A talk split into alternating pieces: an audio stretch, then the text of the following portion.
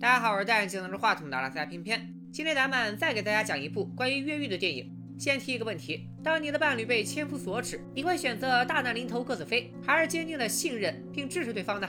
今天我们来看2010年上映的美国电影《危情三日》，瞧一瞧模范丈夫是怎么做的。故事要从三年前说起。小白是一个大学老师，和媳妇白嫂育有一子，夫妻恩爱，家庭和睦。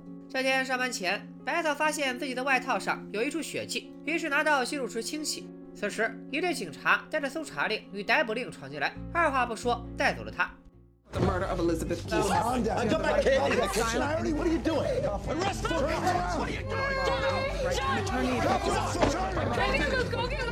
白嫂被指控谋杀自己的上司，具体是怎么回事呢？从警察的视角来看，是这样的：白嫂的女上司昨晚死于停车场。凶器是一支灭火器，上面只有白嫂一个人的指纹，而白嫂外套上的血迹经过化验证实，确实是白嫂的上司的，证据链闭环了，属于是。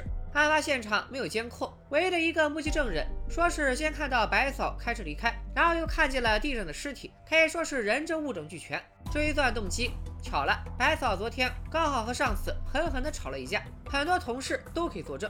不过从白嫂的视角来看，完全是另一个样，架他确实吵了，但也不至于杀人吧。当晚，他进停车场时，倒是和一个神色慌张的女人撞了一下。当时他还听到了扣子崩飞的声音，而且那个人还推了他一下。衣服上的血迹就是那一掌留下的。难道说那个神色慌张的女人才是真凶？那指纹又怎么解释呢？白嫂说，等他走到车边，看到地上有一只灭火器，便顺手捡起来放在一边了。由于被车挡着，他根本就没看见上司躺在地上，就直接开车走了。之后，白嫂来到了饭店，和小白以及小白的弟弟弟媳吃了个饭。期间还和弟媳吵了一架，再变态的人也不至于刚杀完人就淡定的和别人吃饭吵架吧？如今唯一能证明这话真实性的，就只有白嫂提到的那枚真凶崩飞的扣子。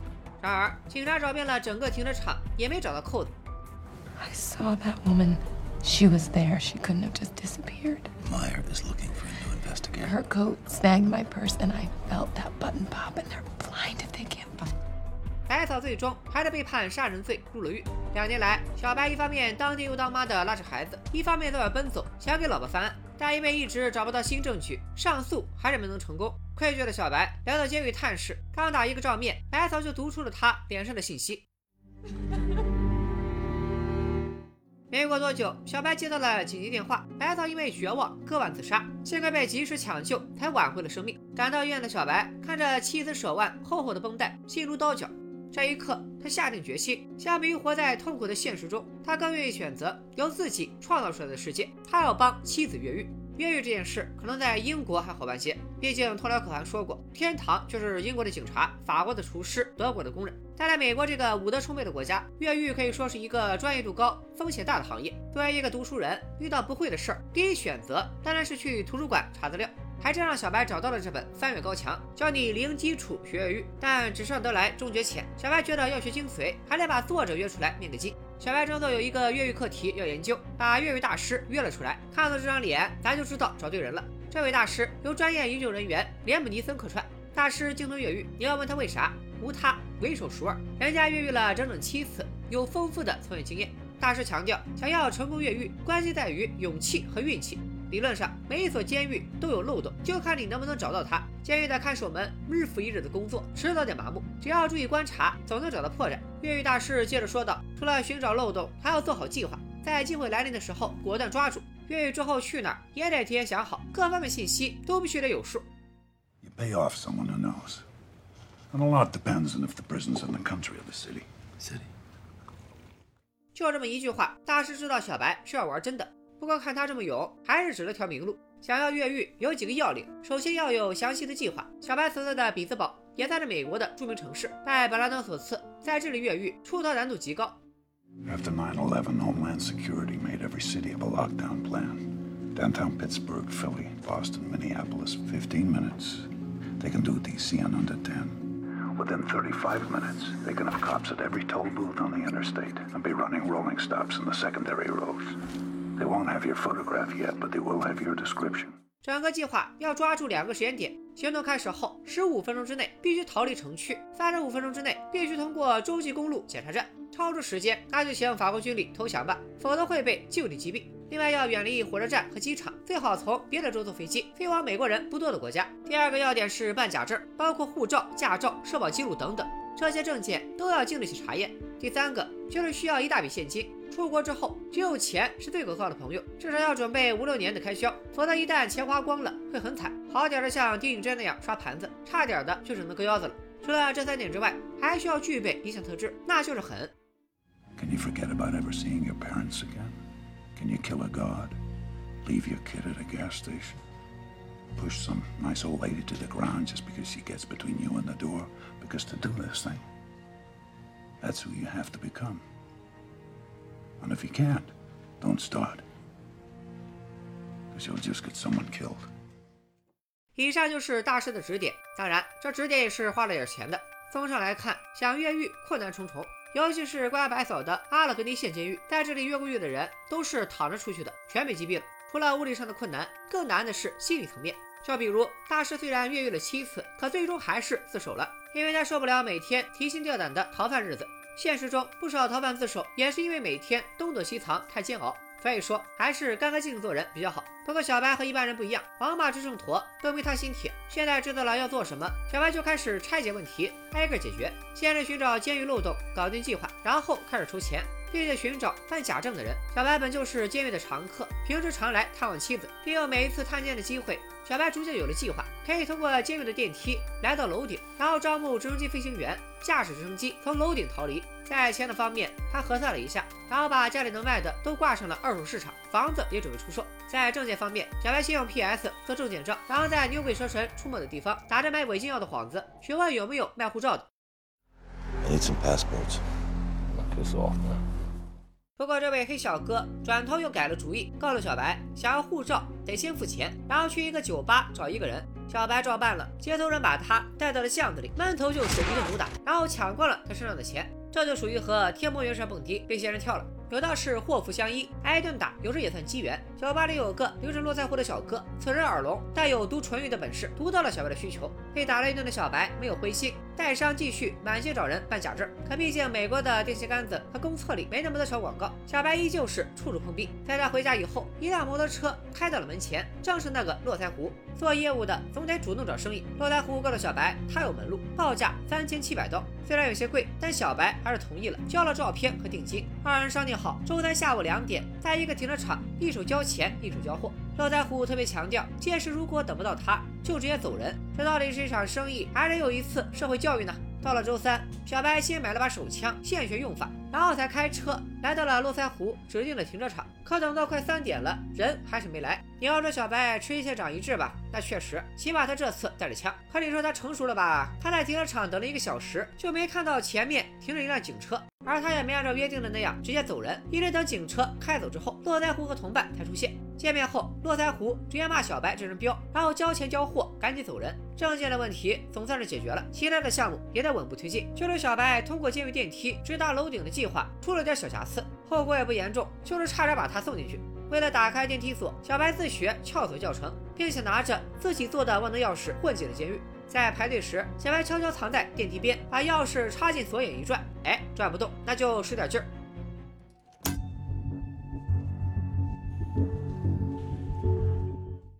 小白把钥匙柄一扔，假装无事走人。巧的是，一个狱警来开电梯，发现异常，果断按响了警报。好在当时走廊里人比较多，且监控的位置不太合理，正好没拍清，这给了小白狡辩的余地。因为没有确切的证据，警察也没有难为谁。当然，放人的时候还不忘了威慑一下小白。越狱轻则坐牢，重则火化。想想自己，再想想孩子，你好歹是个大学老师，逼数还是要有一点的。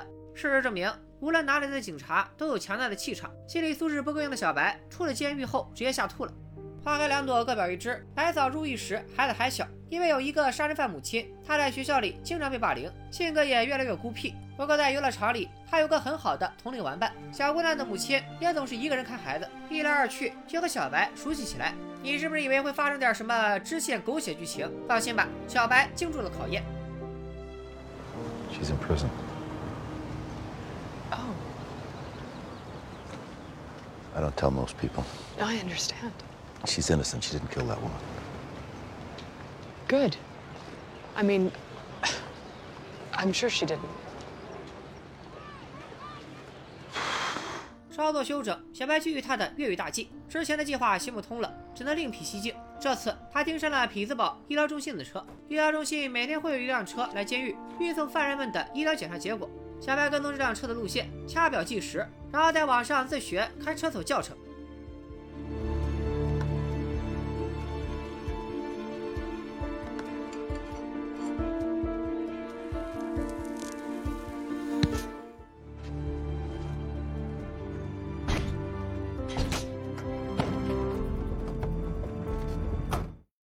打开车门后，直接进入车厢，迅速找到老婆的档案，拍照，下车走人。回到家里，小白根据照片做了一份化验单，把血糖和血角的含量故意飙高。这里补充一个设定：白嫂患有糖尿病，在入狱前就一直在打胰岛素，而糖尿病患者血钾高是个比较危险的情况，随时可能发生意外。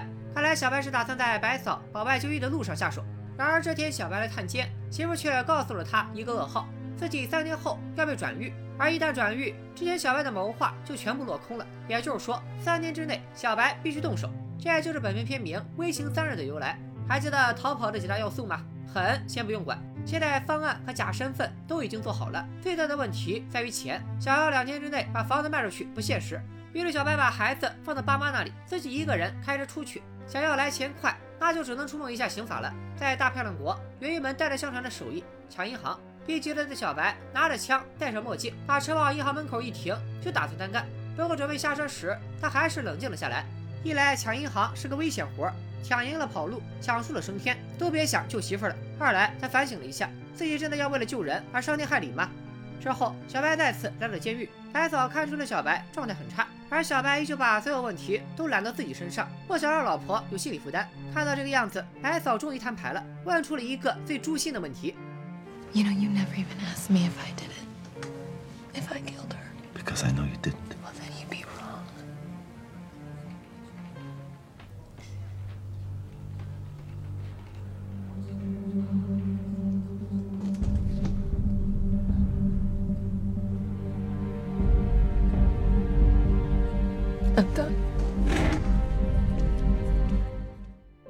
小可爱，就问你懵不懵？小白原本比较懵，但他突然明白了，妻子这是想自暴自弃，毫不连累他。这一段男女主的演技堪称炸裂，女主绝望之中透着一丝对丈夫的不舍，在发现丈夫对自己的信任产生动摇时，又有那么一瞬间的万念俱灰。而男主的眼神从惊讶到疑惑再到坚定，经历了好几个层次的转变。啥叫微表情？啥叫用眼神演戏？年轻的演员们都应该好好学习一下。于是小白又回到了监狱，和妻子通话。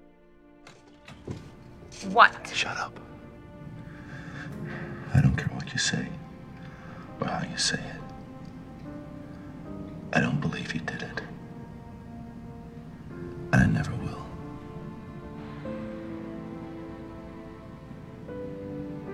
I know who you are.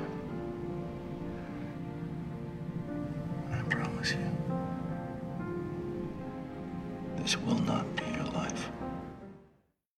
再次坚定了越狱的目标，那现在重新回到钱的问题上。既然打定主意捞偏门，抢不了银行，还抢不了瘪三儿吗？小白又来到大街上，盯上了一个兜售违禁药的药贩子，一路尾随跟踪，来到了一个加工冰毒的实验室。小白掏出手枪，趁对方开门的功夫拔枪威胁，被控制住的毒贩使诈，谎称自己的孩子就在楼上，冲上二楼占据制高点，打算反杀小白。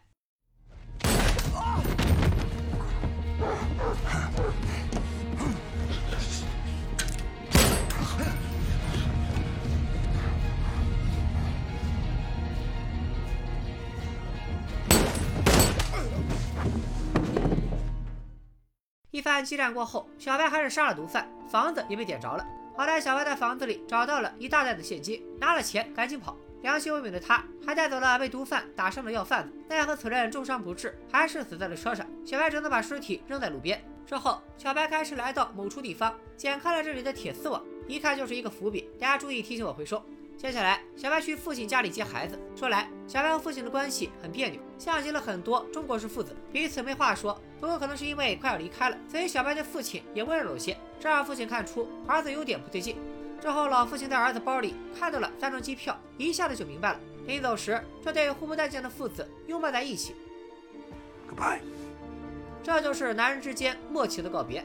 次日清晨，警方在毒贩窝点找到了一片汽车尾灯碎片，正是昨晚小白慌忙离开时不小心撞碎的。而此时，小白已经和孩子开始收拾东西，多余的物品全部扔掉，墙上标着计划的大地图也被撕了下来，一共打包了三个垃圾袋，一个扔进了屋外的垃圾桶，其他的扔到了更远的地方。接下来，小白来到匹兹堡医疗中心，撬开通信线盒，剪断线缆。让医疗中心无法和外界联系，然后按照之前预演的那样，跟着医疗车，趁车里人取东西，撬开车门，找到妻子的体检单，替换成了准备好的假文件。之后，他把孩子寄存到他的小女朋友那里。小姑娘之前就邀请孩子参加聚会。交接之后，小白再次出发。此时，警察们已经根据那块车灯碎片查到了车型，再从全程所有该车型的车主中筛查出有犯罪记录的，从重刑犯开始排查。而小白的车正好挂在白嫂的名下。这会儿警察已经来到了小白家，结果发现车不在车库，家也被搬空了。警长老黑顿时察觉到不对劲。监狱里的医生此时也发现白嫂化验结果异常，随即打电话给医疗中心，但此时的医疗中心还在忙着接线，根本打不通。而白嫂化验单上血钾和血糖的情况，则意味着此人。随时可能有危险，所以医生决定先用救护车把白嫂送到大学的医院。小白则在必经之路上等着，一路尾随来到医院。另一边，警察老黑也得知白嫂转往医院的事，立刻给负责看守的狱警打电话，通知自己也马不停蹄地赶往医院。负责警戒的狱警刚刚报了平安，下一刻就被穿着白大褂的小白用枪指着，并要求解除了白嫂身上的束缚，并且把自己捆上。比狱警更蒙圈的是白嫂，死活不肯越狱。为了劝他，小白只好打出了儿子这张亲情牌。You call your son. Tell him you're not coming. Where is he? He's waiting for you. You want to tell him you're not coming? How can you do this to? Push send. Tell him I'm not coming either. 白嫂要是不走，俩人一起入狱，孩子形同孤儿，现在弦上，不容不发。白嫂还是换了身衣服，跟丈夫混了出去。行动从现在正式开始。还记得行动的两个关键节点吗？十五分钟，三十五分钟。小白和白嫂刚出门就被医护人员察觉，等他俩乘电梯到了一层，迎面撞上了警长老黑。拿枪的小白逼退老黑，又按到了地下三层。等老黑一层一层下楼梯堵人的时候，只在负三层看见一个白大褂。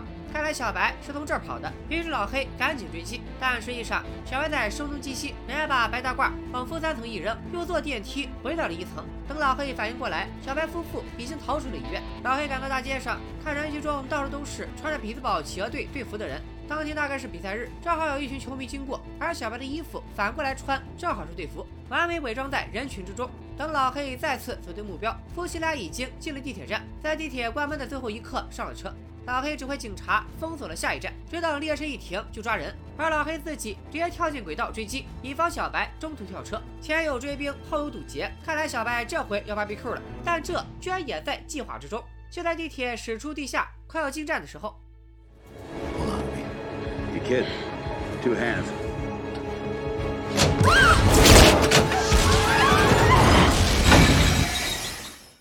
昨晚捡的铁丝网就是为了这一刻。小白早就在此处放了一辆银白色的车，车上甚至准备好了白色的胰岛素、化妆品等等。等他们驶出城区，摆脱警察的视线，用时十二分五十五秒，超额完成了任务。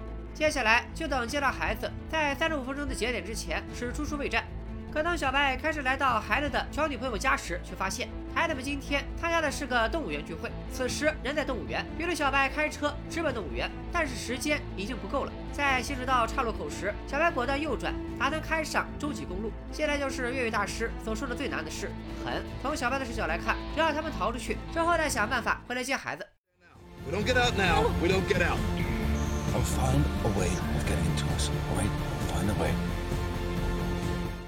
无论从哪个角度来说，小白讲的都没错，但白嫂却无法接受。我知道有些观众会觉得这人脑子有病，说实话，我也不大理解。不过能想得通，作为观众，我们带入的是丈夫的视角，他做的一切，妻子并不知道。换位思考一下，白嫂本就是因为孩子才答应越狱，得知见不到孩子，难免心如死灰，所以也情有可原。当然，我觉得更可能的原因就是汽车赞助商充值到位了。坐下之后，两人都冷静了一下，手又牵在了一起。重新出发后，小白特地为媳妇锁好车门，开往动物园，接到了孩子，和小姑娘的母亲告别。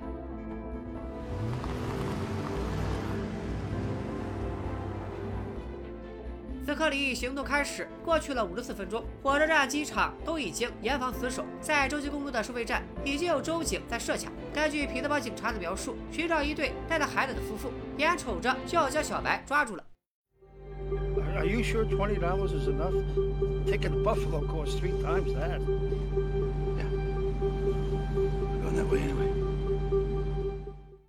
原来小白过关之前特意去了一趟火车站，因为抓逃犯导致大量旅客滞留，小白便找了一对老夫妇，邀请他们坐自己的顺风车。周星驰对一家三口进行着重比对，车上坐着五口人的小白顺利过关，来到了水牛城。水牛城也叫布法罗，已经在美国与加拿大的交界处了。现在小白的最后一道难关是如何顺利乘飞机飞往国外。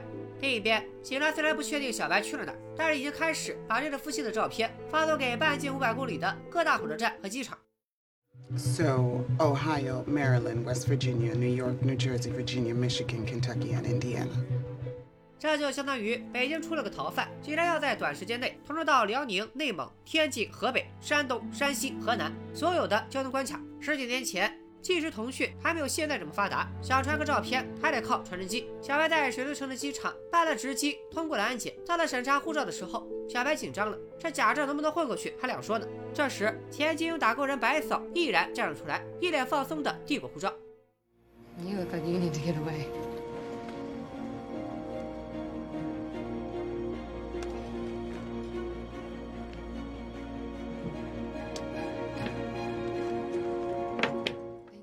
审查人员核对了通缉名单，确认不是通缉犯才放行。在白家人走后，工作人员又换班了。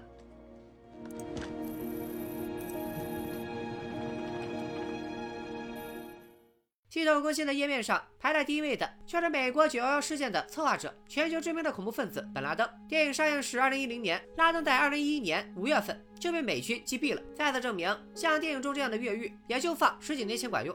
而如今在大数据之下，逃犯看个演唱会都能被抓，更别说去剧场了。说回剧情，警察这会儿也费了好大劲，还找到了小白的家人，不过没得到任何有用的信息。老父亲的表现尤为突出，他当天突然决定去郊游，浪费了警察不少时间，被请回警局也只推脱自己和儿子不说话，其余的啥也不知道。另一方面，警察之前在小白家门口的垃圾桶里找到了一大袋垃圾，将里面的碎纸带回去拼，拼出了一张海地总统府的照片。于是警察认定小白逃亡的目的地是海地。在水牛城的机场里，小白一家还在候机，机场人员赶紧叫停飞往海地太太港的航班，所有乘客重新检查了一遍。但是反馈给里兹堡警察的结果却是查无此人。得到消息的警察只能把案件上报给联邦调查局。You ever ask yourself why we found this bag and not the others? 情况很明显，这张照片是小白准备的假目标，这个垃圾袋也是专门给警察准备的。此时，小白一家人已经飞往委内瑞拉，即将开始新的生活。接下来，小白的父亲也在着手准备环球旅行，还记得吗？上次和小白见面的时候，他就看到了那三张机票，于是现在自然而然的将视线看向了委内瑞拉。直到现在，这部电影看似是个 H E 结局，但还有一个疑点没有解决，那就是白嫂的上司到底是不是他杀的？这点也引起了办案警察的疑惑。能把一个老实人逼到劫狱，那这个案子他真有问题。于是警察再次来到那个车库，并且想起了一个细节，还记得那个关键证据扣子吗？警察当时死活也没找到。但问题在于，案发当天下着大雨，而搜查现场的时候没有下雨。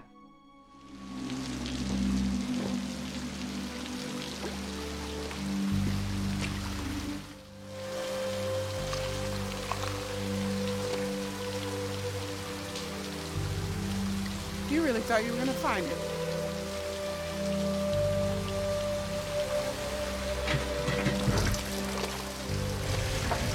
Thank 所以说，白嫂真的是被冤枉的。